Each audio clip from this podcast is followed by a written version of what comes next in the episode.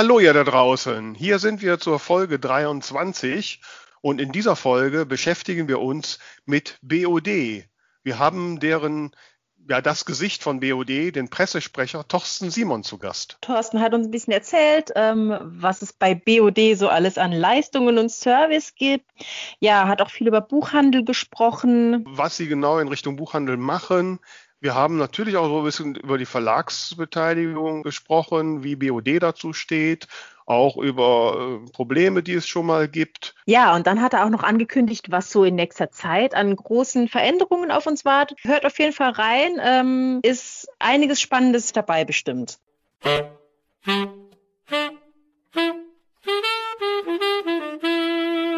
Hier sind sie wieder, die zwei von der Talkstelle, Tamara Leonhardt und Vera Nentwich mit ihrem Podcast übers Schreiben, Lesen und allem, was dazugehört.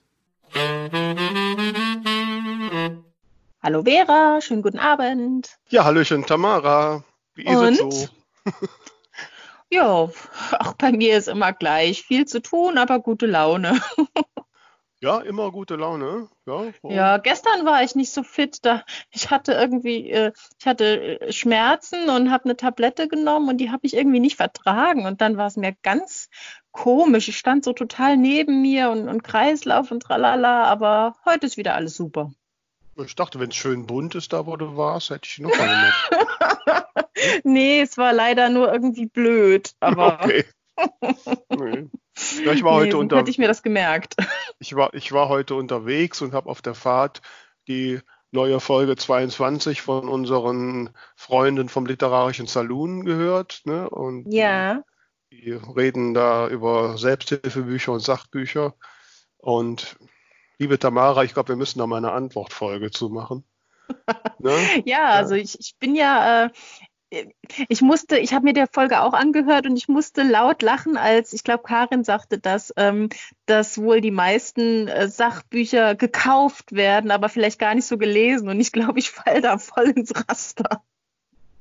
Ja, ich, ich lese die immer mindestens zur Hälfte. Wenn es dann anstrengend ja, wird mit den Tipps, dann höre ich auf. Ne? Ich bin inzwischen auch zu Hörbüchern da eher übergegangen, aber ja, ich habe die auch, also viele habe ich auch nicht zu Ende gehört, aber ja, kann man, kann man gerne mal als Thema. Ja. Also, ihr lieben Hörerinnen und Hörer da draußen, ne, wollt ihr mal von uns zum Thema Sach- oder Selbsthilfebücher was hören? Oder Thema äh, eigene Geschichte in Büchern verarbeiten, finde ich auch ganz spannend. Mhm. Ähm, gut, also wir werden das überlegen. Und ähm, heute. Ja, generell, ne, wenn es mal Themenwünsche gibt, äh, meldet uns. Äh, nicht meldet uns, meldet euch. Genau, meldet euch damit wir dann auch beim nächsten Mal sagen können. Sie haben Post. Mhm. Ne? Ja, haben wir denn Post? Ja, also ich habe Post, früh morgens sogar. Ne? Mhm. Es gibt Menschen, die sind auch noch vor dir auf und hören dann Usch. unseren Podcast, ja. Und, äh, und ich stehe ja, ne, ihr wisst ja mittlerweile, ne, wenn ich aufstehe, ist ja immer das erste Toilette, Latte Macchiato und dann auf Handy gucken, ob es was Neues gibt. Und als ich das an, an diesem Tag gemacht habe, da gab es da was Neues. Da gab es nämlich eine Nachricht von der lieben Anja Lott. Und sie schreibt, Hallo Vera, ihr habt einen neuen Podcast-Fan. Ich bin jetzt bei der LBM Trost-Folge. Ich musste in den letzten Folgen immer kichern, wenn ihr von Plänen in der nahen Zukunft gesprochen habt. wenn die wüssten, dachte ich immer. Ich finde euren Podcast, ja, ne? Ich finde euren Podcast sehr sympathisch. Und als ich heute aufgestanden bin, habe ich gedacht, wenn die Vera aufsteht und ihren Latte Macchiato trinkt, freut sie sich bestimmt über eine nette Nachricht am Morgen. Also, oh. liebe Grüße. Ihr habt einen neuen Binge-Hörer. Oh, viele, viele Grüße auch an Tamara, die ich bisher auch nur virtuell kannte. Ja, ne, ist doch schön. Dankeschön. Also, liebe Anja, du hast mir meinen Latte Macchiato aber sowas von versüßt. Ne? ähm, ich möchte daher aufrufen, liebe Hörerinnen und Hörer da draußen, versüßt mir ruhig meinen Latte Macchiato, schickt mir nächtliche Messages. Ich lese sie dann morgens und freue mich. Ne? genau. Ja, ich habe noch äh, eine äh, nette Dame auf Twitter kennengelernt. Ähm, das ist die Dani, die schreibt unter D. Streichfeder und die hat ganz fleißig unsere Podcast-Folgen ähm, geteilt und hatte auch irgendwo geschrieben, ich habe es jetzt nicht mehr ganz wörtlich im Kopf, aber ähm, habe einen neuen Podcast gefunden, ist eigentlich ganz gut oder eigentlich ganz interessant. Wo ja. ich dann auch nochmal nachgefragt habe, mm, und uneigentlich, stellte sich dann daraus, äh, war wohl ein Versehen, weil sie auch nicht ganz äh, fit war. An der Stelle nochmal gute Besserung, liebe Dani. Mhm. Und äh, ja, also wir freuen uns natürlich riesig, wenn äh, so fleißig unsere verschiedenen Folgen da auch weiter verbreitet werden. Von daher äh, von hier aus nochmal ganz liebe Grüße. Genau. Wobei ich uns eigentlich auch ganz gut finde. Ne? Ja, eigentlich, eigentlich ganz okay. Und da wollen wir mal eigentlich jetzt mal äh, zum heutigen Thema kommen. Denn heute beschäftigen wir uns mit der Veröffentlichung von Büchern über kann ich sagen, den Marktführer. Ich, wir werden es klären, ob es der Marktführer ist. Ich vermute fast über BOD. Und äh, wir haben uns natürlich einen Experten eingeladen, wenn nicht sogar das Gesicht von BOD. Ich glaube, viele Menschen kennen überhaupt niemand anders von BOD. Und das ist Thorsten Simon, seines Zeichens der Pressesprecher. Hallo Thorsten, schön, dass du da bist. Hallo Vera, vielen Dank für diese wunderbare Ankündigung. Ja. Hallo Thorsten. Hallo Tamara. Und seid ihr Marktführer? Ähm, ah, das ist ja immer so ein bisschen schwierig mit diesem Marktführer, vor allem deshalb, weil ja unser größter Wettbewerber ähm, sehr zurückhaltend auch mit Zahlen ist. Was man, glaube ich, mit Fug und Recht sagen kann, dass wir die größte deutsche Self-Publishing-Plattform sind. Und wir sind ja nicht nur im deutschsprachigen Raum unterwegs, also sprich in Deutschland, Österreich und der Schweiz, sondern ja auch europaweit. Also wir haben nicht nur Frankreich sind wir dabei, sondern auch in Dänemark, in Finnland, in Schweden, Norwegen äh, und jetzt jüngstes Land, das dazu gehört, ist Spanien. Oh, ja. Das grenzt uns auch nochmal so ein bisschen vielleicht von anderen Wettbewerbern ab, dass wir halt wirklich sehr international auch aufgestellt sind. Mhm. Wobei ich das jetzt die Marktführerschaft mehr so in Richtung äh, Self-Publishing-Dienstleister gesehen habe. Und genau, da, das, da würde ich jetzt diese große Firma nicht unbedingt jetzt explizit zuzählen. okay, also wenn, wenn, du da, wenn du da jetzt äh, diese eine Firma ausklammern möchtest, dann kann man das, glaube ich, ganz gut sagen. Ja. ja, wir sind ja jetzt kein zentraler Dienstleister, ne? das ist ja was anderes. Äh, ne? Also da, also lieber Thorsten, mit meinem Segen kannst du sagen, ihr seid ähm, Marktführer. ne? Und wir haben, wir haben festgestellt, dann, äh, als wir uns so ein bisschen im Vorgespräch, Tamara und ich, ne, wir bereiten uns tatsächlich vor, überrascht manchmal, äh, naja. ähm, dass Tamara ihr erstes Buch über BOD veröffentlicht hat, richtig? Genau. Das ist ja, jetzt super. aber auch schon zwei Jahre her tatsächlich. Naja, schon. Das ist ja je nachdem. Wahrscheinlich allerdings auch mit welchem Bereich man veröffentlicht sind. Zwei Jahre kann natürlich eine sehr lange Zeit sein in anderen Bereichen ist zwei Jahre ja immer noch relativ äh, ja. kurz. ja, da kamen auch andere dazwischen, aber äh, das lag dann nicht in meiner Hand, wo die veröffentlicht werden. Ah, okay. Mhm. Aber ist das bei Büchern nicht so, dass äh, im Prinzip nach drei Monaten sind die schon alt? Naja, wenn wir jetzt vom sehr umkämpften Genre Romance sprechen, dann reden wir sicherlich über Monatszyklen. Ähm, da gibt es ja auch wirklich unglaublich produktive, insbesondere Autorinnen. Mhm. Ich, wenn wir jetzt an eine Sarah Sachs beispielsweise denken, an Poppy J. Anderson, die ja wirklich ähm, in drei Monatsrhythmus neue Bücher herausbringt, das ist schon bewundernswert, mit welcher äh, mit welcher Energie da sozusagen die, die neuen Bücher auf den Markt auch kommen. Wenn wir allerdings jetzt Ratgeber uns anschauen, Sachbücher, Fachbücher, dann reden wir natürlich da über andere Veröffentlichungszyklen. Da kann es ja auch sogar sein, und da haben wir ja auch Bücher, die über uns veröffentlicht worden sind. Da hat die Autorin, der Autor vielleicht nur ein oder zwei gemacht, die sind aber in der Nische, in der das Buch erschienen ist, so relevant und waren so früh am Markt, dass die als Longseller unglaublich gut funktionieren. Sprich, die fun mhm. verkaufen sich über Jahre hinweg und noch unfassbar gut, sodass da, abgesehen vielleicht von Aktualisierungen, eigentlich auch gar nicht die Notwendigkeit besteht, groß was Neues zu veröffentlichen. Mhm. Naja gut, also so ein Sachbuch ist sicherlich was anderes als ein Liebesroman, wobei die arme Tamara tatsächlich Liebesromane schreibt. ähm, also Samara, du weißt, dein Buch ist jetzt alt. Ähm, also zumindest das BOD-Buch ist, ist von zwei Jahren her, das ist sicherlich im Liebesromanbereich. Äh, schon, schon ein, ein, ein betagtes Buch. Aber, ja, äh, es ist tatsächlich schon auf meiner Liste für, ich mache es vielleicht nochmal neu. genau, wir haben ja zumindest letzte Woche schon über das Cover gesprochen. Ne?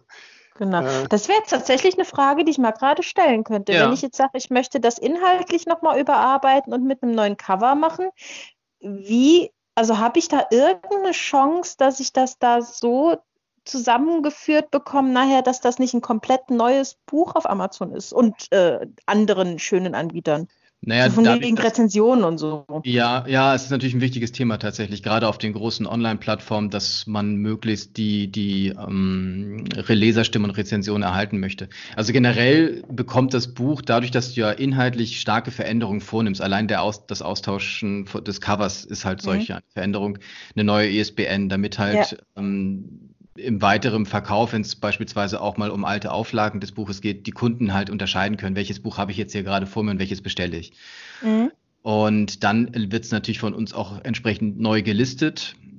Und damit erscheint es dann auch in den äh, Shops neu, wobei in der Regel diese Bücher dann sozusagen einfach nur ausgetauscht werden. Also dann sind die Shops schon so, äh, so, so schlau, dass mhm. dann, wenn wir jetzt bei dem Beispiel Amazon oder Thalia bleiben, sozusagen das einfach nur ausgetauscht wird. Und dann ist ja auch nur äh, auf den, als neuwertiges Buch sozusagen ja auch nur noch diese Auflage verfügbar, weil sie ja im Print on Demand produziert wird. Okay, okay. Das heißt, da steht dann im Prinzip Rezension bezieht sich auf eine andere äh, Version oder so dann dabei wahrscheinlich. Das wird einfach in der Regel verknüpft, genau. Mhm. mhm. Ah ja, cool. Da ist ja eine Hürde schon genommen. Ja, guck mal, hast du schon eine Klärung gemacht und nach sechs Minuten Gespräch, wo Perfekt. soll das noch enden? Ähm, aber jetzt mal so ganz generell ne, ja. für die Hörerinnen und Hörer da draußen. Ich hatte ja schon mal das Vergnügen, bei euch zu sein und eure beeindruckende Druckerei und eure Technik zu sehen. Mhm. Äh, aber darüber hinaus, so, wenn ich jetzt so Anfängerin bin, was würdest du sagen, was ist so der Hauptgrund, warum sollte man jetzt zur BOD gehen und es nicht woanders machen? Also den ersten Rat, den ich eigentlich immer geben kann, ist generell sich zu informieren. Also wenn ich jetzt neu im Self-Publishing bin, mich dann einmal schlau zu machen, welche Plattformen gibt es dort, welche Anbieter gibt es dort und dann gibt es eigentlich für alle Belange den idealen Partner. Ähm, da muss man sich, wie gesagt, einfach im Vorfeld einmal ein bisschen schlau machen. Das ist ein bisschen Arbeit am Anfang, aber wenn man mal guckt, so viele sind es dann vielleicht doch nicht, wie viele Plattformen es da gibt. Und das, was wir bieten, ist sozusagen die Begleitung über den gesamten Veröffentlichungsprozess aus professioneller Hand. Also dass äh, Autoren bei uns das Printbuch und das E-Book veröffentlichen können, entweder einzeln, also getrennt voneinander oder auch gemeinsam. Und über den gesamten Veröffentlichungsprozess begleiten wir unsere Autoren und Autoren und bieten da, wo es möglich ist, auch Hilfe an. Sprich, das beginnt dann beim Schreibprozess, wo wir ähm, viel Hilfe geben in Sachen Tipps beispielsweise dass wir da verschiedene ähm, Artikel bei uns auf, auf dem Blog haben. Wir haben Videos, wo wir Tipps zum Schreibprozess geben, zum, zum Projektmanagement, also wie manage ich meine Zeit auch.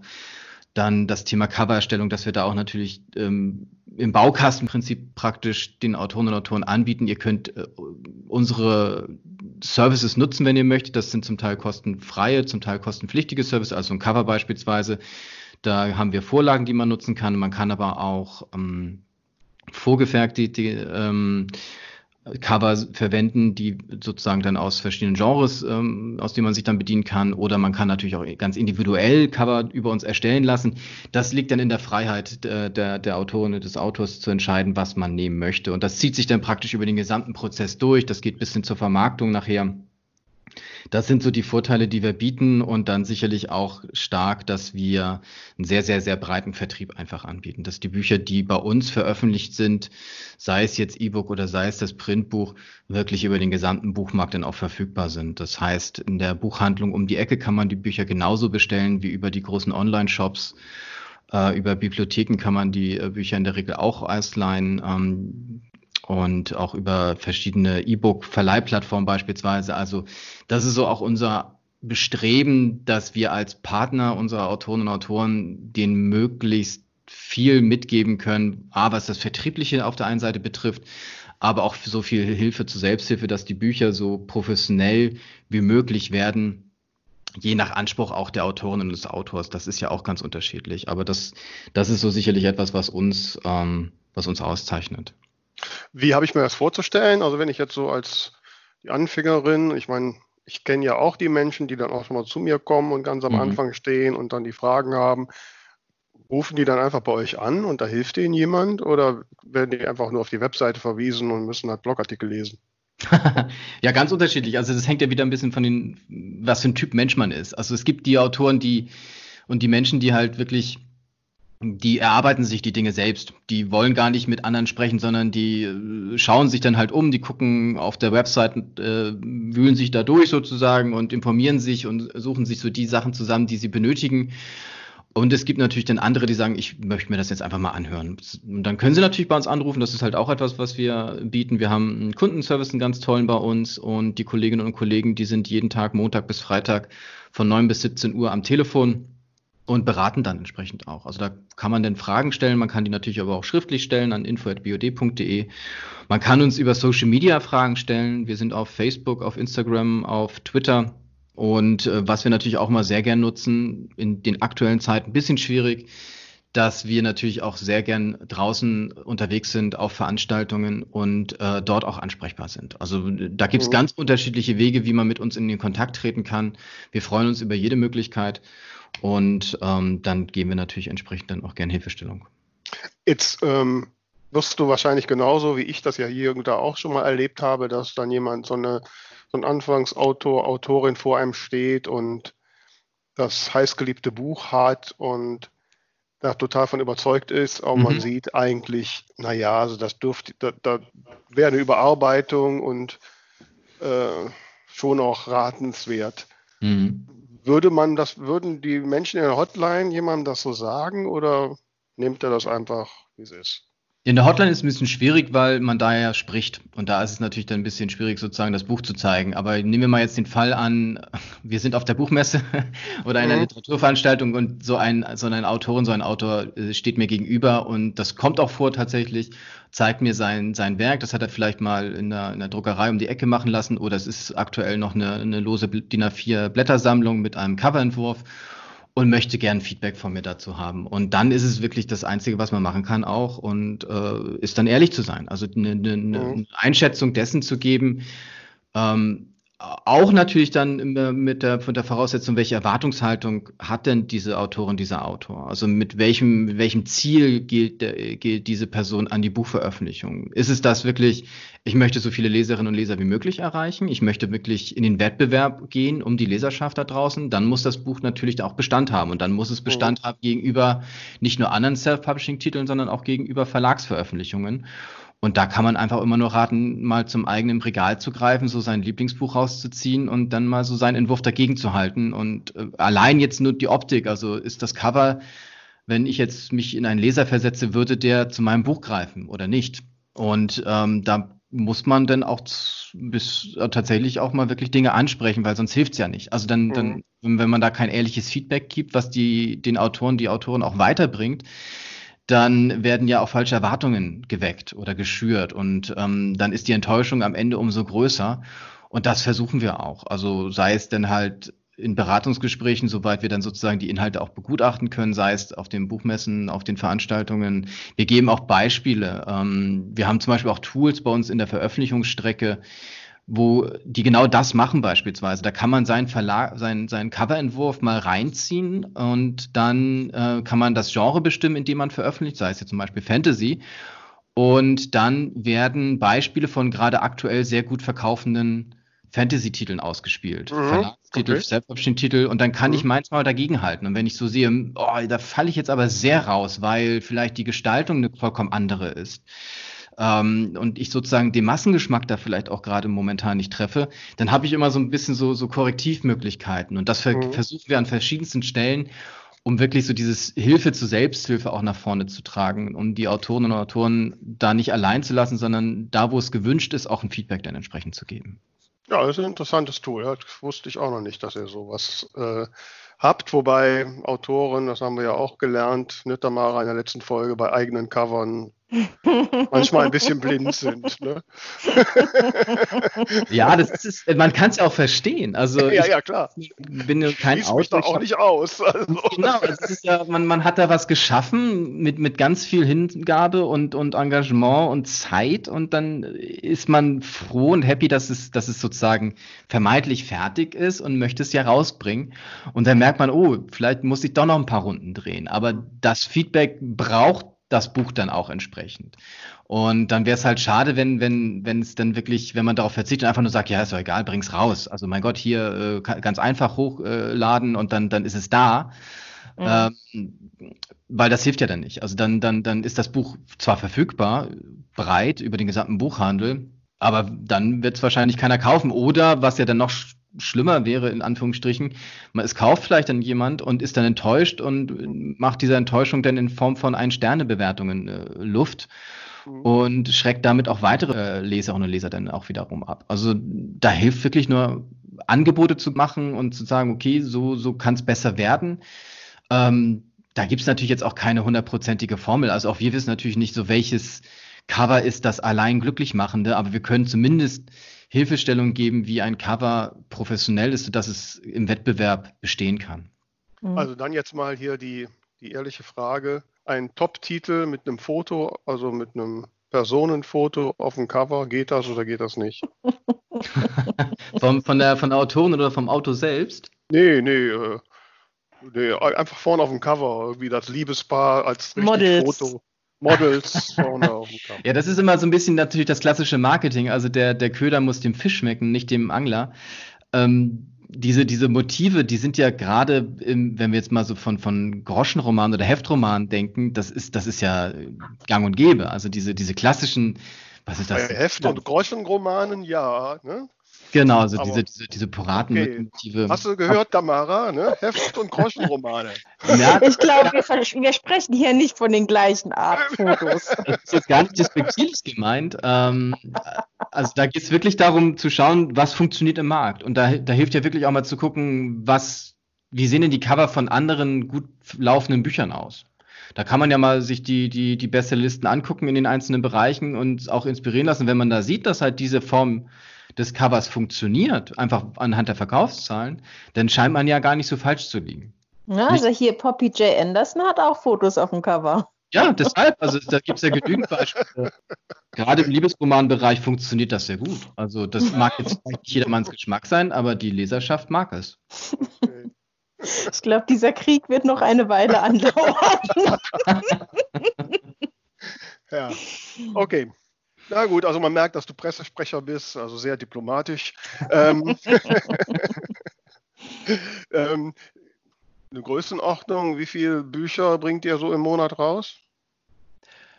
Am Monat, ja, das sind vierstellige Beträge. Also das ist schon nicht wenig. Und gerade ist es auch so, dass in, wir nehmen das ja gerade auf zu, zu Zeiten von Corona, dass ähm, die Autoren und Autoren jetzt sehr, sehr fleißig sind. Also wir haben gegenüber, wenn wir mal auf den äh, Mai schauen, gegenüber dem Vorjahr eine Steigerung von 40 Prozent der Novitäten. Ui. Also es sind 40 Prozent mehr Bücher erschienen in diesem Jahr im Mai als im letzten Jahr im Mai. Also da kommt eine ganze Menge neuer Lesestoff, weil er auch nachgefragt wird durchaus ja von den von den. Leserinnen und Lesern. In der, in, man möchte sich ja dann vielleicht so ein bisschen jetzt auch eskapistisch mal aus dieser Situation herausbegeben, in der wir gerade alle stecken. Mhm. Und ähm, da passiert gerade eine ganze Menge. Also, und das ist natürlich auch wiederum das Schöne am Self-Publishing, dass die Autoren da auch dann so flexibel und schnell reagieren können. Mhm. Da wird jetzt keine Rücksicht genommen auf irgendwelche Verlagsprogramme, sondern wenn das Buch da ist und ich merke, äh, der Bedarf ist auch da, dann kann ich es veröffentlichen und zwar ähm, wann immer ich es möchte. Ja, mein Problem ist, dass man es vorher schreiben muss. Das ist, aber das ja. ist Ich bin schon drüber gesprochen, da gibt es ja Autoren und Autoren, die sind unfassbar schnell. Ja, ja, das weiß ich, das weiß ich. Aber das werde ich nie erreichen. Ähm, aber was mich natürlich interessiert, ich meine, wenn ihr so auf Messen seid, ne, ihr habt ja so einen wunderschönen Stand mit dem besten Cappuccino auf der Messe, ähm, dann habt ihr ja auch immer Bücher da ausgestellt. So, mhm. Wenn da jetzt tausende Titel jeden Monat kommen, wie findet ihr denn die Titel, die ihr da ausstellt? Das ist tatsächlich gar nicht so einfach. Ähm, also auf verschiedensten Wegen. Wir gucken natürlich das, das Programm, was wir da auf den Messen dann zeigen an Büchern, das ist natürlich kuratiert. Also wir können nicht, wir würden gern viel, viel mehr Bücher zeigen. Aufgrund des Platzes können wir es aber nicht. Und dann schauen wir halt gerade mal, A, was verkauft sich gut, ganz banal, also in welchen der verschiedenen Genres. Wir versuchen schon wirklich eine Bandbreite auch zu zeigen. Also wirklich nicht nur die klassischen Genre wie jetzt äh, Krimi, Romance und Fantasy, die sind auch da auf jeden Fall. Aber wir gucken natürlich auch so in, in Belletristik allgemein und in, im Ratgeberbereich, Kinderbuchbereich, ähm, Sachbuch, Fachbuch, Kochbuch. Und da schauen wir einmal nach den Verkaufszahlen was, was läuft gut. Wir gucken nach, was gerade frisch reinkommt, so an Novitäten, was ähm, auch vielleicht den Kolleginnen und Kollegen auffällt, die die Bücher ja vorweg auch mal prüfen. Das geht ja kein Buch so ungesehen bei uns durch. Und dann geben die uns auch gerne mal Bescheid und sagen, hier, guck mal, das ist was Tolles, ähm, schaut euch das mal an. Wir schauen ähm, nach, was so an Themen vielleicht gerade interessant sind und welche Bücher von uns oder von unseren Autoren und Autoren diese Themen gerade auch ähm, behandeln. Also da gibt es ganz unterschiedliche Wege und manchmal reicht es tatsächlich auch, dass die Autoren auf uns zukommen und sagen, Mensch, hier guck mal, ähm, ich habe ein neues tolles Buch. Also gerade so über äh, Instagram oder Facebook funktioniert das ganz gut. Da gucken wir natürlich entsprechend auch, wenn wir da verlinkt werden, getaggt werden bei Instagram ähm, dann schauen wir, ist das, äh, wie ist die Reaktion auf dieses Buch, gefällt es uns und dann bestellen wir uns die alle einmal selbst und, und, und schauen uns die an. Mhm. Und äh, wenn uns die dann auch gefallen, wenn wir sagen, ja, das ist ein Buch, das, das können wir wunderbar auf dem Messestand ausstellen, dann nehmen wir das mit. Du hattest letztes Jahr, als wir uns bei Umbreit gesehen haben, äh, berichtet, das fand ich ganz interessant, weil du jetzt gerade das Stichwort Kuratieren gesagt hast, dass ihr auch so kuratierte Buchhandelspakete macht. Ist das richtig? Genau, also das ist ja ein, ein großes Anliegen insgesamt vom Self-Publishing, die stärkere Sichtbarkeit und Präsenz auch in stationären Buchhandlungen zu bekommen. Und vor dem Hintergrund, A, dass es natürlich ein tolles Gefühl ist, als Autorin, als Autor das eigene Buch in der Buchhandlung zu sehen, aber natürlich auch vor dem Hintergrund, dass der Buchhandel, also der stationäre Buchhandel, mit Abstand immer noch der größte Vertriebskanal für Bücher in, in Deutschland ist. Oh. Da so, ähm, dass, wenn ich die richtige Zahl gerade aktuell im Kopf habe, 45 Prozent des Buchumsatzes geht über den stationären Buchhandel. Man stellt sich ja vielleicht manchmal ein bisschen vor, dass das meiste online verkauft wird, aber online hat ungefähr einen 20-prozentigen Anteil. Also da sieht man mal so ein bisschen die Größenordnungen. Und äh, gerade als, als ähm, deutsche Self-Publishing-Plattform, die den Vertrieb sehr nach vorne trägt und ähm, wir verstehen uns auch stark als Partner des Buchhandels und da ist es uns ein Anliegen, wirklich da auch die Sichtbarkeit zu erhöhen. Und dann geht es halt wirklich darum, Angebote zu machen an den Buchhandel, an die Buchhandlungen, sich mit dem Thema Self-Publishing doch wieder mal ein bisschen intensiver vielleicht auseinanderzusetzen, um zu entdecken, das sind da um, mittlerweile unglaublich tolle und viele Bücher, die ähm, insbesondere gerade online gekauft werden. Das heißt, da geht ein Umsatz an den stationären Buchhandlungen vorbei. Und äh, wir versuchen halt gerade auf verschiedensten Wegen Buchhandlungen wirklich dem Thema Self-Publishing äh, da, da Brücken zu bauen, einfach auch.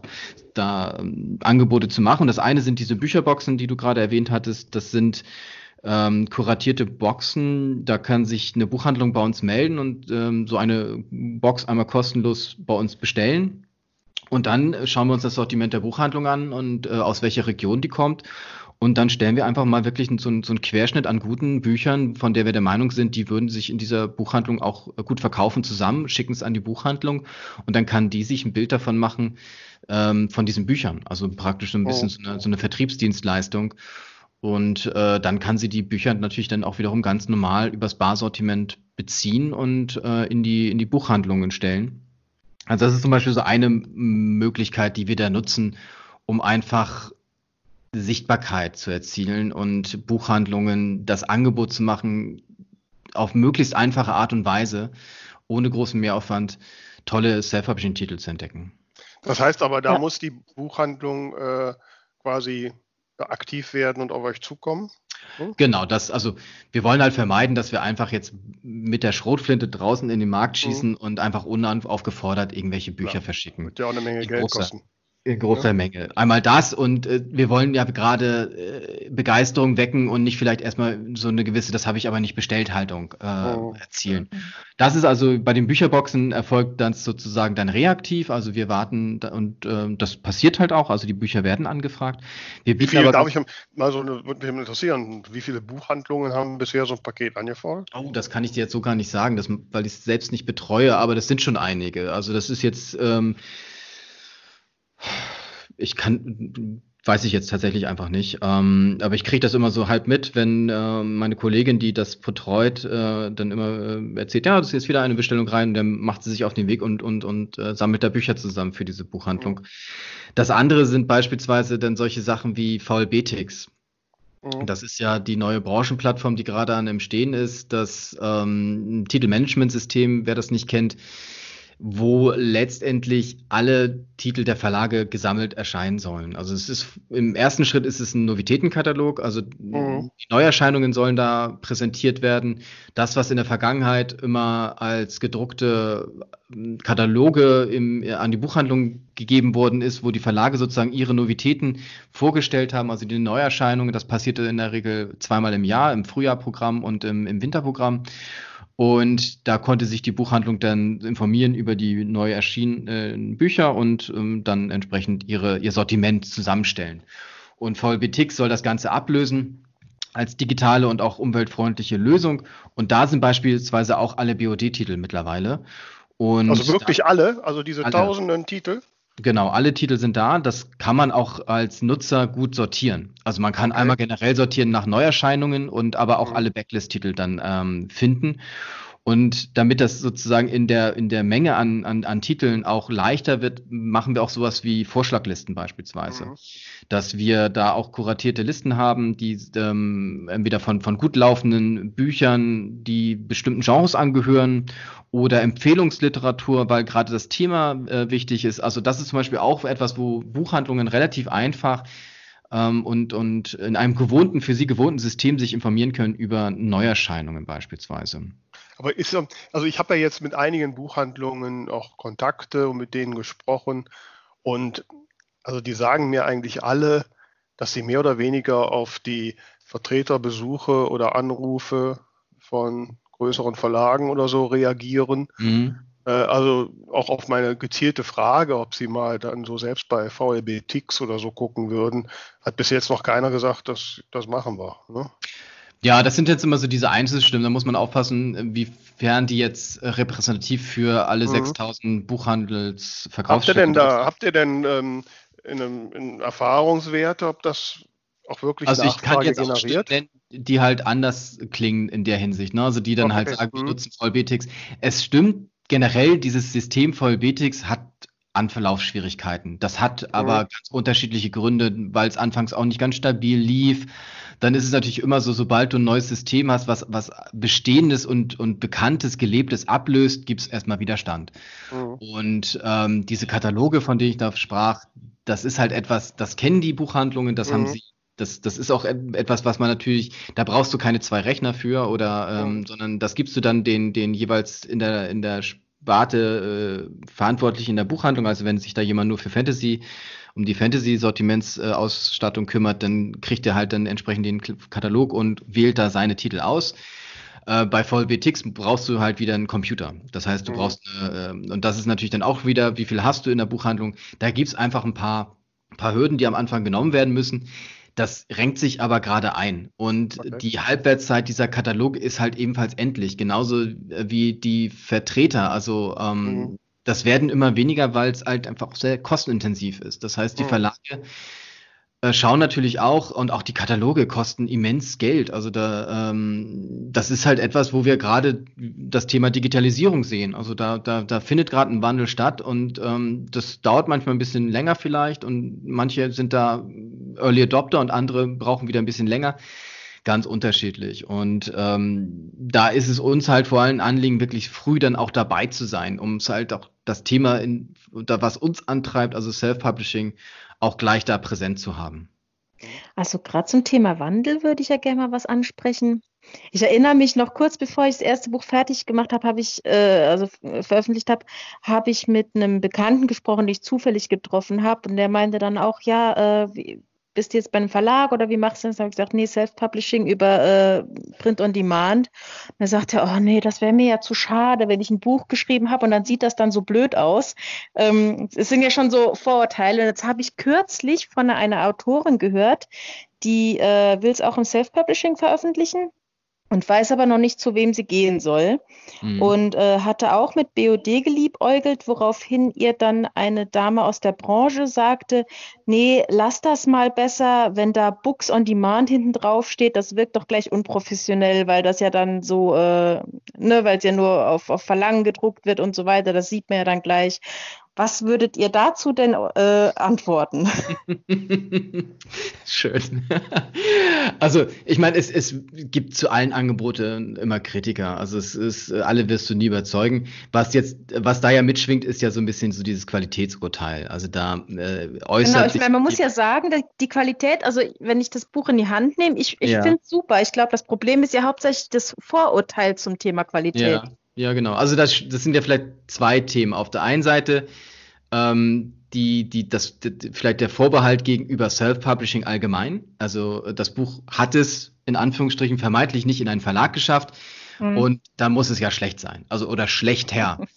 ähm, dass, äh, dass das so nicht stimmt und schon seit längerer Zeit schon nicht mehr, das zeigen ja einfach auch die Verkaufszahlen. Also da kann man ja wirklich einfach mal äh, ganz stumpf darauf hinweisen, wie viel mittlerweile äh, im Self-Publishing auch an, an, an Umsatz generiert wird über die Autoren dort und wie viele mittlerweile und das ist ja keine Selbstverständlichkeit, Autorinnen und Autoren im Selbst, äh, im Self-Publishing vom Schreiben leben können. Also mhm. ähm, und ich kenne da einige und das ist jetzt äh, natürlich auch im Self-Publishing nicht die Regel, aber ähm, es ist vielleicht sogar einfacher. Und ähm, was das andere ist dann halt wirklich so dieses, die, die, die Druckqualität, sage ich mal, oder die Produktionsqualität. Und äh, da können wir, da können wir, da sind wir auch ganz selbstbewusst. Also wir sind ja nicht nur für Autoren und Autoren im Self-Publishing unterwegs, sondern auch für mittlerweile über 3000 Verlage drucken wir deren Bücher. Mhm. Und dazu gehören beispielsweise auch ganz große Verlage im Wissenschaftsbereich wie Springer und de Gruyter oder im belletristischen Bereich wie Surkamp, Random House, äh, Hansa. Und da würde ich mal ganz schwer behaupten, dass diese Person, die vielleicht in dieses Urteil fällt, auch schon mal Bücher von, äh, von diesen Verlagen in der Hand hatte, die bei uns produziert worden sind und es einfach nicht gemerkt hat. Also diesen Qualitätsunterschied, wenn man mal jetzt so ein Sokam-Buch nimmt, ähm, also bei Sokam beispielsweise machen wir gerade die komplette Backlist, redigitalisieren wir zusammen mit dem Verlag. Also die ganzen vergriffenen Bücher beispielsweise, die kommen jetzt über ähm, Print on Demand mit BOD wieder auf den Markt und sind dann wieder für Leser und Leserinnen verfügbar. Und wenn man da mal die Bücher in diesem klassischen So-Kampf-Format gegeneinander legt, die im Auflagendruck oder im Print-on-Demand-Verfahren produziert werden, da muss man schon ein gewisser Kenner der Materie sein, um da überhaupt Unterschiede zu erkennen. Und also das ist halt etwas, da kann man wirklich ganz, ganz äh, äh, ruhig antworten und sagen, ja, dann, dann können wir da mal einen Vergleich machen. Und da bin ich sicher, dass vielleicht diese Person dann auch gar nicht den Unterschied sieht. Und das andere, aber wir sind natürlich, das ist ein Thema, ähm, manchmal werden sich auch Urteile gebildet von vor Jahren und dann ist dieses Vorteil vielleicht erstmal zementiert. Mhm. Das ist und auch so, ja. Also, und also gerade, gerade beim, ach so, Entschuldigung, also, also gerade beim beim Buchhandel, das wollte ich kurz mal da einhaken, ähm, da ist es so, da haben sich einige so als das Phänomen Self-Publishing aufgaben eine, eine, Meinung gebildet und die nie wieder geändert. Ähm, Aber ich glaube, gerade das ist halt auch das Problem. Vielleicht also wie gesagt, ich, ich bin qualitativ mit dem Buch total zufrieden, aber dass halt vielleicht viele Leser dieses Vorurteil noch haben, da, also da muss man, glaube ich, ansetzen dann tatsächlich, dass die eben nicht denken, oh, und die Mahn steht drauf, das lasse ich mal lieber. Ich glaube nicht, dass die, Le also die Mahn steht da ja äh, eigentlich auch gar nicht drauf. Und ich wage mal zu behaupten, dass die Leser gar nicht das Problem sind, die Leserinnen und Leser. Mhm. Die schauen ja auch nicht als erstes, wenn, jetzt gehen wir mal von dem Fall aus, man stöbert online irgendwo in einem, in einer, in einem Online-Shop äh, und, und, und sucht gerade ein neues Buch für sich selbst, dann ist ja nicht in der Regel nicht so, dass man nach Verlagen sortiert. So, mhm. welcher, sondern man schaut halt nach Themen, nach, nach, nach vielleicht Autoren, die man gerne mag oder ähnliches und dann gibt's ja auch Vorschläge, die da gemacht werden. Und dann schaut man vielleicht sich noch die Leserstimmen an und wenn dann der Klappentext auch noch stimmt und das Cover stimmt, dann wird man dieses Buch bestellen.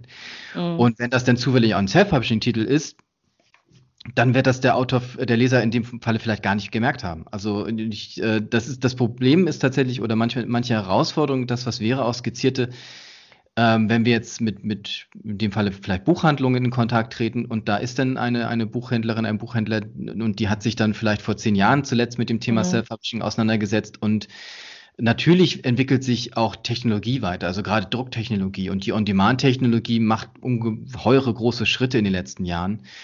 Ähm, und wenn dann vielleicht mal eine Negativerfahrung auch dabei war, aus welchen Gründen auch immer, ähm, dann äh, verfestigt sich sowas manchmal und dann ist es halt unsere Aufgabe gerade, oder das nehmen wir uns sehr zu Herzen, diese Vorteile wieder zu entkräften. Und das machen wir mhm. auch beispielsweise, indem wir auch stark aktiv sind in, in den Regionalverbänden, beispielsweise auch vom Börsenverein, wo die Buchhandlungen auch wiederum äh, dann auch äh, aktiv sind, um dann dieses Thema Self-Publishing einfach noch stärker dann an diese Zielgruppe zu adressieren. Und äh, wir machen auch Veranstaltungen mit Buchhandlungen zusammen, Lesungen, um die ja dann auch wieder eine, eine, eine Streuwirkung haben. Buchhandlungen sind ja stark vernetzt und wenn man dann sieht, ach guck mal, die hat jetzt zuletzt eine Lesung gemacht und da kamen dann unglaublich viele Leute, weil das können ja Autoren und Autoren im Self-Publishing wunderbar trommeln für die eigene Sache. Ähm, mhm.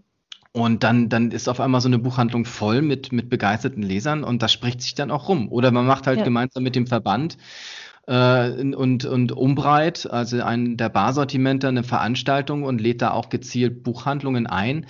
Das sind am Anfang vielleicht weniger, als man sich wünscht, aber das ist halt ein steter Prozess und mhm. daran arbeitet man. Und ähm, das ist dann halt wirklich wichtig, dass man so auch Leuchtturmprojekte vielleicht mal schafft, die dann ausstrahlen, auch in die Branche hinein und dann deutlich wird, da ist einfach viel und was passiert. Und die Grenzen werden ja auch immer fließender was, ähm, was, also diese, diese klassische Trennung, so das eine ist Self-Publishing und das andere ist Verlag, das löst sich ja auch immer stärker auf. Also einmal was die Leistungen auch betrifft, aber auch vorwiegend, wie die Autoren auch veröffentlichen, die Autoren und Autoren. Also dann gibt's halt welche, die sind in beiden Welten zu Hause, die, dieser furchtbare Begriff des hybriden Autoren, der da ja immer gerne verwendet wird. Ähm, aber einfach sozusagen, dass, dass es da nicht mehr so diese strikte Trennung gibt. Ähm, Mara Wolf ist ja auch ein tolles Beispiel, die äh, sowohl bei mehreren Verlagen jetzt ja mittlerweile auch ist, bei Pieper und bei Dressler, also dem Oettinger Verlag, aber auch auf verschiedenen Self-Publishing-Plattformen wie BOD ihre Bücher veröffentlicht. Ähm, da geht es ja dann wirklich so um das einzelne Buchprojekt vielleicht. Mhm. Das, ähm, das ist jetzt so eins aus Sicht des Autoren, der Autorin dann gesprochen, da möchte ich auch, dass keiner reinredet, sondern das möchte ich so veröffentlichen, wie ich es haben möchte und das mache ich dann im Self-Publishing. Und beim anderen, ähm, das habe ich jetzt kein Problem, weil ich da auch eine Chance sehe, das mache ich dann mit dem Verlag zusammen. Und bei Mara war das ja sogar so der Fall, dass ihre Angulus-Saga, also eine Trilogie war das, ähm, die ist, die ist eins zu eins aus dem Self-Publishing. Die BOD-Bücher sind eins zu eins zu Pieper rübergegangen. Also da wurde nicht mal groß was geändert, sondern mhm. ähm, da steht jetzt einfach nur Pieper drauf. Also das ist halt auch etwas, wo, wo die, die, die Grenzen immer durchlässiger werden. Ja, Und mhm. das sieht natürlich dann am Ende auch so eine Buchhandlung. Mhm. Jetzt mal pragmatisch, du weißt ja, ich habe ja bisher noch so meine eigenen ISBN und so. Mhm. Ähm, könnte ich jetzt eigentlich ein Buch bei euch machen lassen, auch meine ISBN und da reindrucken ja. lassen? Das genau, geht. also genau, weil wir halt eben nicht nur für Autoren und Autoren, also klassischerweise, also das ist ja der Fall dann, da stellen wir alles, da stellen wir die ISBN, da machen mhm. wir die Listungen, da schicken wir dann auch die Pflichtexemplare raus an die Nationalbibliothek. Ähm, das ist sozusagen das, das rundum Sorglos-Paket, wenn man das so nennen möchte, wo die Autoren und Autoren sich da um nichts kümmern müssen. Aber wir haben auch die Möglichkeit, dadurch, dass wir für Verlage arbeiten und die bringen dann ihre eigene ESBN ja mit. Das ist dann der eigene Nummernkreis. Ähm, dann unsere Website, wenn man sich die mal anschaut, da findet man auch den Reiter Verlage. Ja, ja, da habe ich drauf, habe ich drauf geholt, aber leider steht da nur, dass man eine Anfrage machen muss. Ich hätte jetzt gehofft, dass man da mal äh, meine Kalkulation macht. Ähm, genau, also letztendlich die Preise das, da so sind. Ja, hm? ja, äh, sind ist das recht ähnlich mit, also vergleichbar so ein bisschen mit BioD Classic, was wir sozusagen für die Autoren noch haben. Die Preise sind ein bisschen anders, die Margen sind ein bisschen anders. Mhm. Ähm, genau, aber das geht halt auch.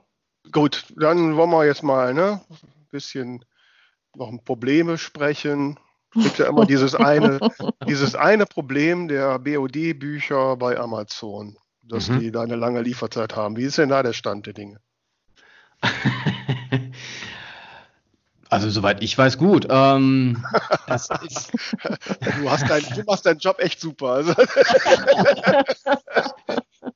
Nein, also das ist halt Hintergrund vielleicht für die, die es jetzt noch nicht wissen. Es kann manchmal vorkommen, dass dann, wenn man ein Buch bei Amazon neu listet, dass da erstmal der Algorithmus, das ist ja bei Amazon immer der Algorithmus, der heilige Algorithmus, der alles macht.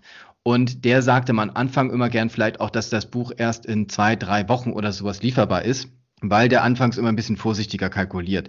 Das pendelt sich dann jetzt aber in der Regel immer ein, sodass dann auch die normalen Zeiten von im Print on Demand sind das immer so zwei, drei Tage da steht. Wenn Amazon, der Algorithmus auch hier wieder auch registriert, dass sich ein Buch gut verkauft, dann legt Amazon sich die auch ganz gerne mal aufs Lager. Und dann steht natürlich das, was alle gern hätten, ähm, ist auf Lager und sofort lieferbar.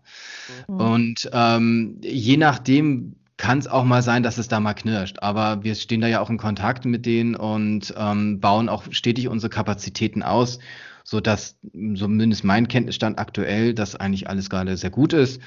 Und ähm, in Zukunft wird es auch noch besser werden, weil was wir ja gerade machen, vielleicht habt ihr es auch schon gehört, wir sind ja eine Schwester von Libri, also ähm, einer der, der größte Barsortimente letztendlich mittlerweile und gemeinsam bauen wir gerade in Bad Hersfeld, das ist in Hessen, das liegt sozusagen wirklich mitten in Deutschland, also logistisch sozusagen perfekt gelegen, ein neuen, neues Print-on-Demand-Druckzentrum auf. Das mhm. nennt sich Boreos. Mhm. Und ähm, was wir da realisieren, ist, dass wir die Print-on-Demand-Produktion direkt in Sortimentslogistik integrieren. Und das hat dann den wunderbaren Effekt, dass es künftig keinen Unterschied mehr geben wird, ob ein Buch lagernd bei, in dem Falle jetzt zum Beispiel Libri gelistet ist oder frisch gedruckt von uns wird. Die Zeit der Lieferung ist die gleiche. Das heißt, die Bücher werden über Nacht geliefert. Wenn ich also als Kunde in eine Buchhandlung gehe oder in einen Online-Shop mit einem Buch bestelle, ähm, also jetzt mal von der Buchhandlung gesprochen, und ich bestelle das Buch, also ist jetzt nicht physisch in der, in der Buchhandlung vorrätig, dann bestellt es der Buchhändler äh, über das Barsortiment, in dem Falle dann Libri, und das Buch ist am nächsten Tag da. Also so schnell werden wir werden. Und ähm, das hat natürlich dann auch Ex äh, Auswirkungen auf Online-Bestellungen. Da geht's dann sozusagen, dann ist der gleiche Weg da. Also da ist es dann wirklich einfach nur noch so der, wie lange braucht die Post, bis das Buch da ist. Ähm, und daran arbeiten wir gerade. Also das ist halt so die Vision, die wir gerade umsetzen. Und dann wird das ganze Thema Lieferbarkeit noch eine ganz andere Dimension bekommen. Mhm. Ja, klingt spannend. Ähm, anderes Thema, da hatten wir auch schon mal vor Jahren Diskussion. Ähm, ähm, ich zucke immer zusammen, wenn irgendwelche äh, neuen Self-Publisher zu mir kommen und äh, äh, oder Autoren zu mir kommen und sagen, ja, ein Buch rausgebracht. Ich frage dann immer, ist das Self-Publishing oder ist das Verlag? Und dann sage ich, ist Verlag. Ich sage, und wie heißt der Verlag? Ja, BOD. Mhm. Ähm, so, ne? Dann sage ich immer, nein, BOD ist kein Verlag. Mhm. Ähm, und äh, ich finde das immer ein bisschen schwierig. Ihr schreibt auf eurer Webseite, dass ihr euch auch nicht als Verlag seht. Genau. Ne? So, also, von, der ja. von der Impressumspflicht her seht ihr euch aber sehr wohl, weil man ja BOD in, in Impressum schreiben soll. Aha. Aha. Ähm, also wir sind rechtlich ein Verlag. Mhm. Wir übernehmen sozusagen auch vertrieblich die gleichen Pflichten wie ein Verlag, sprich wir stellen die ISBN, wir listen die Titel im VLB, im Barsortiment, die Pflichtexemplare liefern wir alles. Also vertrieblich gibt es da auch keine Unterschiede. Und wir sind ja auch Mitglied im Börsenverein als Verlag.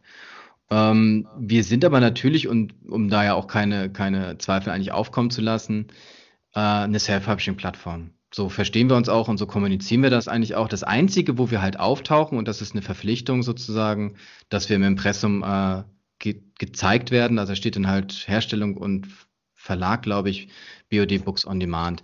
Das hat aber dann auch gleich nochmal den Vorteil für die Autorinnen und Autoren, dass es gleich ein Impressumsservice ist, was ja viele, für viele sehr interessant ist. Also mhm. normalerweise müsste man sonst dann halt, da würde da der Urheber stehen. Mhm. Äh, sprich, ich müsste meinen Klarnamen da haben plus eine Anschrift oder ich muss halt einen Impressumservice nutzen. Mhm. Und, Gut, also man äh, könnte natürlich auch reinschreiben COE, CO, BOD und dann, ne, also ähm, wobei jetzt euer Mitwettbewerber ePubli, die machen das ja nicht. Ne? Also bei denen muss man explizit äh, seinen Namen da reinsetzen. Äh, wie seht denn, wie seht ihr denn eure Situation? Ich meine, das, das große Streitthema kommt ja jetzt auf uns zu mit der mhm. Novellierung der Urheberrechtsreform und den damit irgendwie verknüpften Verlegerbeteiligungen. Ja. Ähm, Kassiert ihr dann auch Verlegerbeteiligung? Ich weiß nicht, ob jetzt alle Hörer da mitgekommen sind, was ähm, vielleicht nochmal, um da auszuholen. Also es gibt einmal die VG Wort, die Verwertungsgesellschaft Wort, die ist, das kann man sich so vorstellen, ungef die, ungefähr die GEMA für die, für die mhm. Bücher.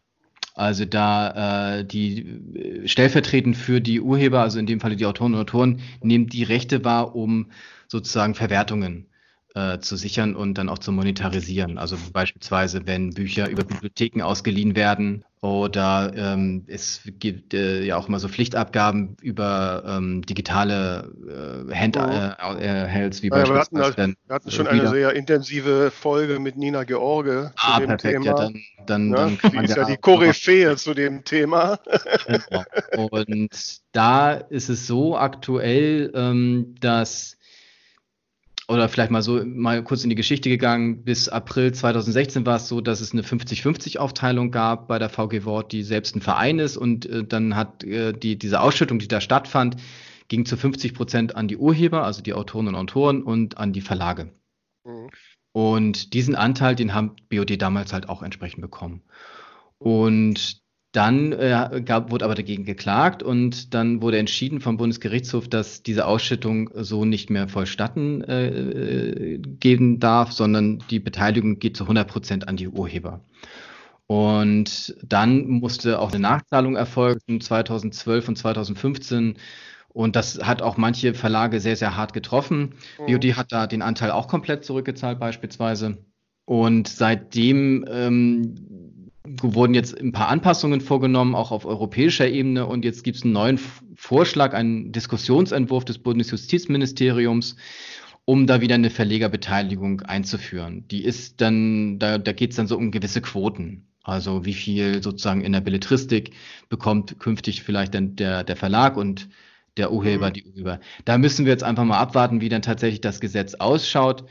Aber ähm, wenn diese Verlegerbeteiligung da wieder da ist, dann wird, äh, werden wir da sicherlich sozusagen das, was der, der Gesetzgeber vorgibt, ähm, dann auch wahrnehmen. Ja gut, jetzt ist aber, hast du ja vielleicht mitbekommen, das Netzwerk Autorenrechte und auch der Self-Publisher-Verband äh, plädieren ja sehr dafür, also bevor so eine Verlegerbeteiligung kommt, mhm. deren Grundlagen ich eh fragwürdig finde, aber es ist ein anderes Thema, mhm. ähm, muss erstmal das, die Definition des Verlags der neuen Zeit angepasst werden. Und das ist ja jetzt nicht nur, sind ja jetzt nicht nur so seriöse Dienstleister wie BOD.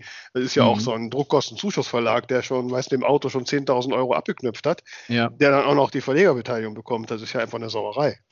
Ähm, Ne? Also da müssen wir jetzt einfach wirklich abwarten. Da haben wir auch keine, keine Aktien. Also das ist ja wirklich, da müssen wir schauen, was, äh, ob es da eine Anpassung dieser, dieser Definition gibt. Was ist jetzt Verlag, was ist jetzt nicht Verlag oder gibt es da Abstufungen? Da müssen, da warten wir halt ja letztendlich auch ab. Also da, da, und wenn denn, wie je nachdem wieder entschieden wird, nach dem richten wir uns. Also da halten wir uns sozusagen einfach an das, was vorgegeben wird und mhm. ähm, sind da halt selbst, also wir beteiligen uns da jetzt nicht in irgendeiner Art und Weise an dieser Diskussion, sondern warten wirklich halt ab, was da so dann auf uns zukommt oder auf die, die einzelnen Verlage. Und wenn es da eine Anpassung gibt, also von dir beschrieben, was ist jetzt klassischer Verlag, wer hat sozusagen Anrecht auf diese Beteiligung und wer nicht, da lassen wir uns selbst überraschen. Was denn vielleicht aber vor dem Hintergrund nochmal ganz interessant ist, ähm, weil es ja manchmal auch so diese Diskussion gibt, so ist jetzt so jemand wie BOD äh, ein Verlag oder nicht? Also aktuell sind wir es, weil wir es rechtlich einfach sind. Ähm, und das ist jetzt auch nicht so, dass wir da irgendjemand etwas wegnehmen wollen oder dergleichen. Und als Verlag hast du ja auch entsprechend Verpflichtungen. Und eine Verpflichtung, und das fällt dann manchmal vielleicht runter, ist auch die Beiträge, die wir zahlen in die Künstlersozialkasse. Und das sind beispielsweise dann Beträge, die übersteigen die Werte von der VG Wort, über die wir hier reden, bei weitem. Also äh, da kann man sich ja dann vielleicht auch sonst aus der Fähre ziehen, was wir ja nicht machen, sondern ähm, wir zahlen halt diese, diese Beiträge und die gehen halt wirklich in, in, in hohe, äh, hohe Summen. Moment, für wen bezahlt ihr diese Beiträge? Ja, für die Autoren. Okay. Für alle Autoren, also für alle Werke, ob die Autoren jetzt äh, Künstlersozialkasse Aber das muss ja, es muss ja nicht, Entschuldigung mal, diese Regelung der Künstlersozialkasse ist doch nicht abhängig davon, ob man Verlag ist oder nicht. Naja. Jede, jeder, der irgendwie Künstler äh, äh, beauftragt, ist verpflichtet, die Künstlersozialkasse zu zahlen. Naja, da gibt es ja auch unterschiedliche Modelle, wie man das machen kann. Also äh, klar als Verlag, aber ist man verpflichtet und das machen wir. Es geht mir jetzt nur einmal nur mal deutlich zu machen, es ist da jetzt kein, kein böser Wille oder dergleichen dahinter, sondern es geht halt wirklich ein und, und da wird niemand jemand wegnehmen, sondern es geht einfach um die rechtlichen Regelungen, die da sind und an die halten wir uns. Ja, ja, gut, klar, aber ich sag mal so, könntet schon auch äh, euch dafür einsetzen, dass die Verlagsdefinitionen deren Realitäten angepasst werden. Wenn ihr selbst auf eurer Webseite schreibt, dass ihr euch nicht als, als Verlag seht, ne, dann wäre das ja fair. Ne? Ähm, naja, zu, zur Fairness gehört aber halt auch, dass wir Leistungen eines Verlages, was das Vertriebliche betrifft, ja auch erbringen. Also es ist aber ja das machen so, andere Dienstleister, die äh, nicht keine Verlagsbeteiligung bekommen, auch. Ja, dann musst du die halt fragen, inwiefern die sozusagen in der Definition stehen. Ich kann jetzt nur von BOD sprechen. Und äh, wir beobachten das Ganze und warten halt letztendlich darauf, was, was dann sozusagen die Regelung ist und danach halten wir uns. Ja, dann sind wir mal gespannt, was da passiert. Ne? Ähm, jetzt, siehst du mal, jetzt wollte ich jetzt irgendwie so eine schöne Überleitung finden, jetzt fällt mir gerade nichts ein. Tamara, sag du doch mal was, Mensch. Ja, ich muss gestehen, ich hatte gerade kurz Probleme mit der Internetleitung. Ich habe jetzt nur die Hälfte mitbekommen. Ja, es heilt auch gerade so ein bisschen. Ich hoffe, man, man versteht es weiterhin. Ja, ja, genau. War jetzt gerade was Echo. Ich hatte mich auch selbst gehört. Naja, gut, das kriegen wir hin. Ähm, ja, dann machen wir doch die, mal die knallharte Überleitung. Ich weiß ja nicht, Thorsten, ob du in der Vorbereitung oder vielleicht sogar schon aus Spaß mal eine Folge von uns gehört hast. Ähm, muss jetzt nichts sagen. Ähm, äh, ich ich habe reingehört. Ja, super. ähm, dann weißt du vielleicht, dass wir ja zu Ende unserer Folge immer ein Ding der Woche haben. Ding der Woche.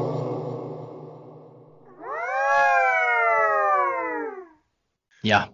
Und äh, ja, hast du denn neben jetzt der genialen Aufzeichnung mit uns ein anderes Ding diese Woche?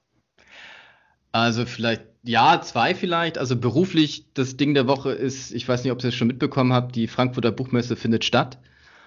Ähm, mhm. Das wurde jetzt vor, ich glaube, zwei Stunden, drei Stunden verkündet ah, am ja. heutigen mhm. Tag. Und das ist natürlich etwas, ähm, was schon eine große Auswirkung natürlich auch auf die Branche hat und wir sind jetzt auch alle gespannt, so wie wird das dann vonstatten gehen.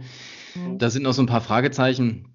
Aber das ist sicherlich etwas, was auf, da haben jetzt alle erstmal drauf gewartet, so wie, wie geht's da weiter, wie kann man planen? Nicht? Darum geht's ja vorwiegend auch, welche mhm. Planungssicherheit hat man. Und ähm, auf der einen Seite freut man sich natürlich über diese Events. Also unter normalen Umständen ist es immer so ein Highlights für uns auch und wir, wir freuen uns, wenn wir da sind, weil man einfach äh, die Möglichkeit hat, in den Austausch zu gehen, sich zu treffen, zu begegnen und, und äh, einfach tolle Bücher auch zu zeigen. Und ähm, das wird dieses Jahr sicherlich anders werden. Aber das ist sicherlich mal so ein, so ein, so ein Ding der Woche, wo, wo, wo wir jetzt auch mal gespannt sind, wie es weitergeht. Und das andere ist eher so persönliches gerade jetzt zu Zeiten, in denen wir uns gerade befinden, wo äh, Kleinigkeiten ja auch schon was Besonderes mittlerweile sind, wenn man, wenn man rausgeht und, und, und sich mit Freunden trifft. Also ich war jetzt zum Beispiel am Wochenende bei Freunden mal in Bremen, also habe mich aus Hamburg mal rausbewegt auf längere Sicht. Und ähm, dann haben wir da mal im Garten gegrillt und das war sehr schön, haben Musik gemacht und äh, einfach so versuchen, so ein bisschen Normalität da wieder reinzubekommen und äh, hatten auch eigentlich relatives Glück mit dem Wetter. Also das war so mein, mein, mein privates Highlight äh, am letzten Wochenende. Und äh, ich hoffe mal, dass die Entwicklung jetzt auch so weitergeht, dass wir immer mehr Alltag auch für uns haben und die, die Ansteckungszahlen entsprechend auch runtergehen und wir dann auch vielleicht möglichst schnell wieder unsere normalen Buchfeste auch feiern können. Ja. Machst du Musik? Du hast gesagt, ihr habt Musik gemacht. Ähm, ich genieße sie vorwiegend, das sind dann so Freunde, die Musik machen. Ich singe dann mit, aber äh, das ist dann, äh, da bin ich noch froh, dass wir ohne Publikum äh, singen. also, ich wollte dir äh, gerade schon anbieten, hier mit, mit Tamara ja, und mir da noch ein Trio das, zu machen. Das, das wäre wahrscheinlich sonst die letzte Podcast-Folge. Ähm, oh nein, nein, bei uns kann das keinen verschrecken. ja, schön. Nee, ist auf jeden Fall, ja, mit der Messe, ich bin auch mal gespannt wie das dann jetzt wird. Die wollten ja eh das ganze Hallenkonzept umbauen. Jetzt mal gespannt, was da jetzt wird. Mhm. Ja. Ja, ja wir planen aktuell mit drei Hallen und ja, mal gucken. Hm, das muss überraschen. Tamara, jetzt darfst du mal was sagen. Ja. Ja, ich hoffe, mein Internet funktioniert soweit, dass man mich jetzt versteht. Ja. ja. Aber Musik war gerade das richtige Stichwort. Äh, ich muss hier mal äh, Werbung für die Verwandtschaft machen. mein, mein Kleincousin hat sein drittes Album rausgebracht. Tatsächlich ist es schon eine Weile her, aber ich hatte diese Woche erst Zeit, mich mal äh, näher damit zu beschäftigen. Und muss sagen, ich bin sehr begeistert. Äh, er macht Musik unter dem Namen Der Butterwecke mit 2G Aha. und macht da so äh, Deutsch, äh, ich nenne es jetzt mal Punk, also es manchmal geht es in Richtung Ska, dann wieder doch so äh, angehaucht, bisschen Richtung Ärzte, dann doch auch wieder äh, bisschen wie äh, Irish Folk und ja, die, das Album heißt Super Optimiert und mir gefällt es sehr, sehr gut. Ich habe es jetzt schon ein paar Mal hoch und runter gehört, ist von, äh, ich sag mal, Party-Songs wie Bier und Pommes heißt der eine Titel. Genauso was dabei wie ähm, Abführmittel für AfD-Mitglieder. also alles auch mit so einem Augenzwinkern und ja, also wer so die Musikrichtung mag, kann ich sehr empfehlen. Ja, spannend. ja, dann bin ich wieder irgendwie ziemlich profan. Ähm, ich äh, muss gestehen, ich spiele nicht viele Computerspiele. Äh, eigentlich nur ein Computerspiel und das auch maximal ein, zwei Mal im Jahr, meistens so am ersten Weihnachtstag, weil das ist immer ein Tag, wo ich traditionell nichts habe, aber die große Tüte Süßkram hier stehen habe. und dann äh, fange ich an, das Spiel zu spielen und dann ist der Tag auch um. Ne? Und dieses Spiel, Civilization heißt das, das gibt es schon 30 Jahre. Sid Meier, ja. Ja, ja, genau. Das gab es jetzt leider, wenn diese Folge ausgestrahlt wird, ist die Aktion leider vorbei. Das gab es jetzt für zehn Tage in der neuesten Version kostenlos. Und da habe ich natürlich zugeschlagen. Und dann habe ich am Samstag auch mal kurz gespielt und habe der ganze Samstag ist weg aus meinem Leben. Nur noch zehn Minuten. ja, genau. Und äh, ja, also da, aber da kann ich, also wenn, ich habe jetzt gelesen, nächsten Monat gibt es da auf Epic Store ein so ein, so ein Samurai-Baller-Spiel umsonst. Wer drauf steht, ab 11. Juni runterladen, ist jetzt nicht meins. Ne? Aber ich habe mir mein Civilization jetzt in der neuesten Version. Der nächste erste Weihnachtstag ist gerettet. Ja. Top. Ne? Also, lieber Torsten, wir danken dir sehr für deine sehr äh, erleuchtenden Worte und den Einblick in BOD. Ich hoffe, du hattest ein bisschen Spaß mit uns. Ja, ich glaube, wir haben auch ganz gut gelacht zwischendurch. Also mir hat es sehr viel Spaß gemacht. Schön, das freut uns sehr. Dann merkt man wieder die diplomatischen Pressesprecher. äh, Klingt so leicht vorwurfsvoll. nein, nein, nein, nein.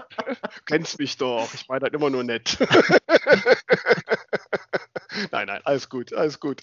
Äh, ja, dann danken wir dir sehr, danken den Hörerinnen und Hörerinnen da draußen, dass sie äh, dran waren, dass sie uns treu bleiben. Ich hoffe, ihr empfehlt uns weiter und folgt uns, wo immer ihr könnt. Ich hoffe natürlich, dass BOD jetzt diesen Podcast natürlich großflächig verbreitet. Ja, möchtest du noch was sagen, Tamara? Äh, nee, ich übergebe das Abschiedswort an Thorsten. Staffelübergabe hier. Ja, nee, bleibt mir eigentlich auch nur zu äh, äh, danken äh, für, die, für die Einladung und dass wir hier uns mal eine, eine knappe Stunde unterhalten konnten. Und ähm, ja, ich freue mich darauf, dass wir uns bald dann hoffentlich auch mal wieder in Person sehen und äh, wir alle diese, diese, diese Corona-Zeit auch gut überstehen, dass alle gesund bleiben. Und äh, wir freuen uns auf die, die, die Bücher, die jetzt gerade alle erscheinen. Und wenn Fragen da sind, dann kann man uns natürlich auch gern erreichen. Und wir werden natürlich auch diesen Podcast über unsere sozialen Netzwerke streuen, damit auch äh, viele da. Tamara, das jetzt klappt es mit dem Ruhm, pass auf. auf jeden Fall. so, wir kommen auf jeden Fall in Frankfurt bei euch vorbei äh, auf einen Sehr Cappuccino ne? und äh, freuen wir uns schon drauf. Grüß uns alle in Hamburg und ich würde sagen, bis demnächst. Ciao, ciao. Tschüss. Hm, hm, hm.